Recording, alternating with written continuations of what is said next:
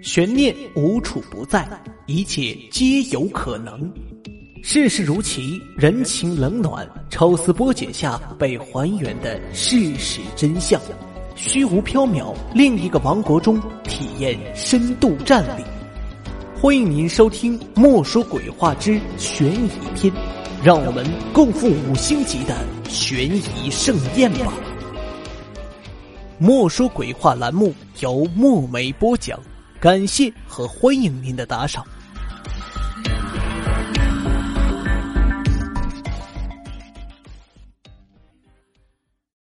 这个故事的名字叫《深山鬼事》。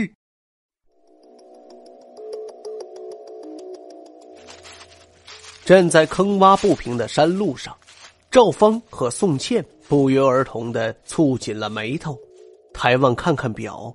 这条路已经整整走了六个小时，却依然看不到尽头。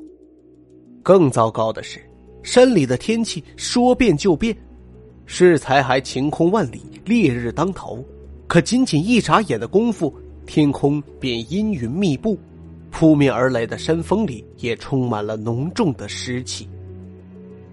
赵芳，要下雨了，我们现在在哪儿？这附近有村子吗？宋倩气喘吁吁的问：“听到询问，尽管知道遇上麻烦，可他赵芳是个大男人，在女孩面前绝不能自乱阵脚。于是他勉强笑笑，将背包移到胸前，安慰她说：‘别担心，我是头老驴，随身带着两样法宝呢。’赵芳的确是头老驴，在驴友圈里名气不小。”四年来，他一个背包走天下，几乎踏遍了大半个中国的山乡野村。几天前，他在网上发帖，准备旅行落云涧。落云涧地处长白山腹地，林深路险，人迹罕至。帖子一出，曾多次跟他徒步远游的同城驴友宋倩，便再三请求带他一起去。赵芳答应了。今天一早，两人进了山。原本以为中午便能找到落脚点，可眼下看来，天黑前能走完这条山路就不错了。想着，赵芳取出了第一件法宝，带有方位查询功能的手机。孰料一弄百通，居然半个信号都没有。奶奶的，你罢工也不分个时候！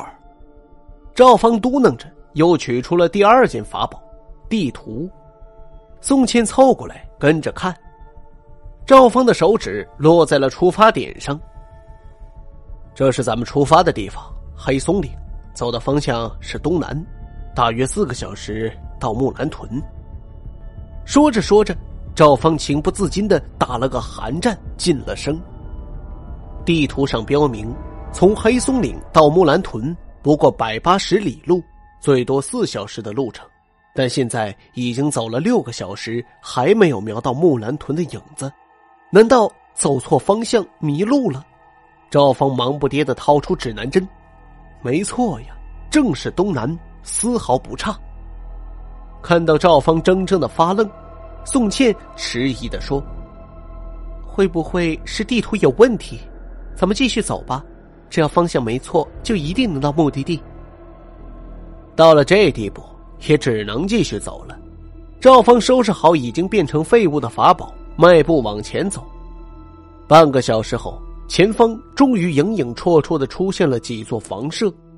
宋倩高兴的差点跳起来：“赵芳，快看，村子肯定是木兰屯。”这破地图差点太玄乎了。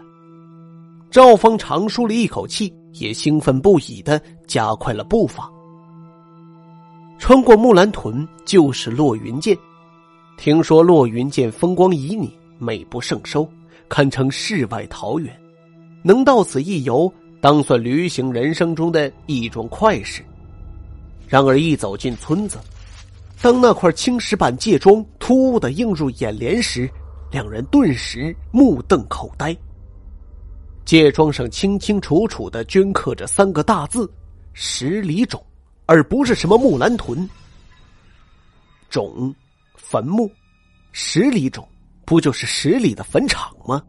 世上怎么还有村子会叫这么难听的名字？宋倩惴惴不安的看向赵芳，赵芳回过味儿，强作镇定的说：“山野村庄起个怪名字很正常，以前我也走过不少这样的地方，什么鬼叫屯儿、幽灵屋。”哎呦！说话间，忽听一声痛叫，倏地撞入耳骨。宋倩吓得一哆嗦，惶惶的循声望去。只见一个中年男子正咕噜噜从附近的山坡上滚下来，而且这个男子只有一条腿。小心！赵芳大惊，快步奔过去，硬生生的扯起了独腿男子。好险！若不是赵芳及时挡一下，男子一定会撞上界桩，撞个头破血流。即便如此，额头还是蹭破了皮，渗出了血。宋倩忙取出创可贴，贴在男子的伤口上。大叔，山路难走，你可要小心点哼，我再小心也架不住那个臭婆娘踹。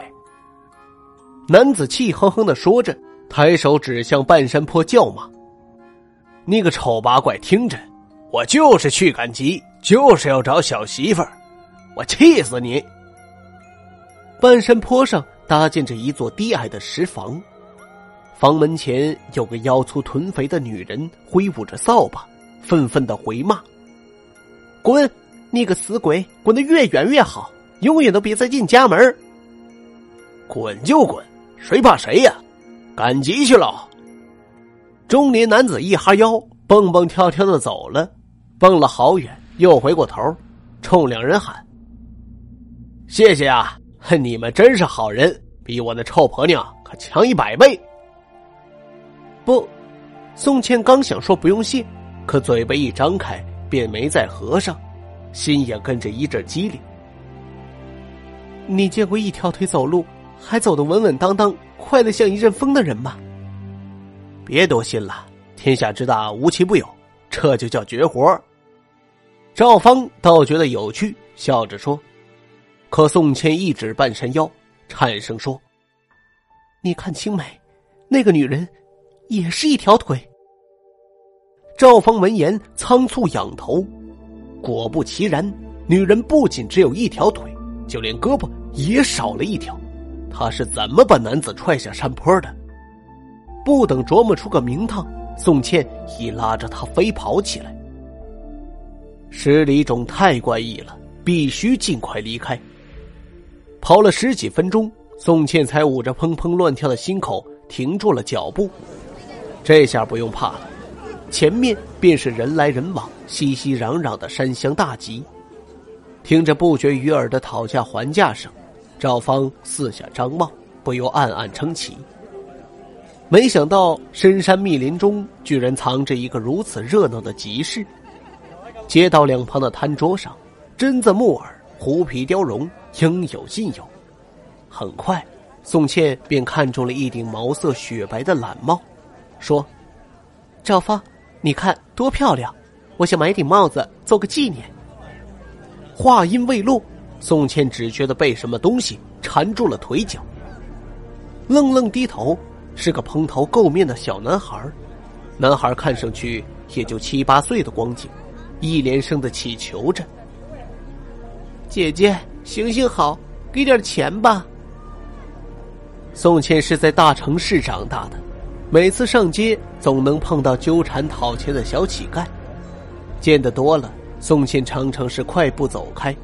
但此刻，她实在不忍心拒绝，因为小男孩裸露在裤管外的两条腿高度萎缩，细得如同马杆一般。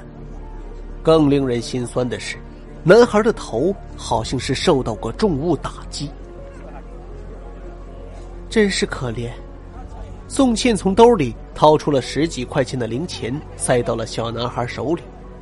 小男孩咧着嘴笑了，以手带足，挪移着走了，边走边说：“谢谢姐姐，好人有好报。”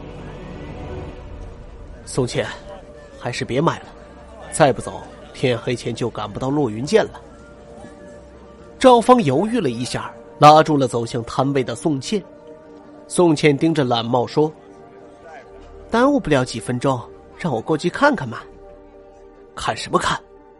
赵峰紧张兮兮的一绷脸，小声说：“我感觉他们看你的眼神不对劲儿，别忘了，穷山恶水出刁民，咱们别让人抢了。”没没那么严重吧？宋茜扭头四望，可不，包括摊主在内都在目光怪怪的盯着他。莫非自己脸上有东西？宋茜纳闷的掏出小镜打量自己的脸，只瞅了一眼，宋茜便害得花容失色，扔掉镜子，抓住赵峰的手，一路狂奔，只颤的背包里的物件都飞了出来。宋茜，哎哎，我说宋茜，怎么了？赵峰边跑边问，宋茜也不答话，使出全身的力气，拼命的奔跑。集市上的人纷纷侧目，表情淡漠而僵硬。这一通跑，足足跑出了五里地，直到集市被远远的抛在身后，累得再也挪不动半步，宋茜才跌落在山路边，呼呼大喘。赵峰也上气不接下气的问：“你，哎，你怎么了？看你跑得那么快，你应该去练长跑。”闭嘴吧你！宋茜歇斯底里的喊叫着，打断赵芳，随即呜呜大哭。你没看到集市上的人都很怪吗？赵芳仔细回想，不禁惊出了一身的鸡皮疙瘩。对呀，摊主、顾客、行人，所碰到的每一个人都有残疾，不是缺胳膊就是少腿，在狂奔中似乎还看到了一个没有脑袋的人。就在万分错愕中。宋茜又哆哆嗦嗦的开口了：“你，你知道我从镜子里看见什么了吗？”赵芳急问：“什么？是，是站在我身后的那些村民，全是白森森的骨架。”别说了，不可能，绝对不可能，百分之百是你看花眼了，我和你都看花眼了。”赵峰惊恐的大叫。纵然亲眼所见，也未必是真的。赵芳宁可相信，赶了一天的路，他和宋茜太疲劳了，筋疲力尽之时，视觉也会出现差错，这很正常。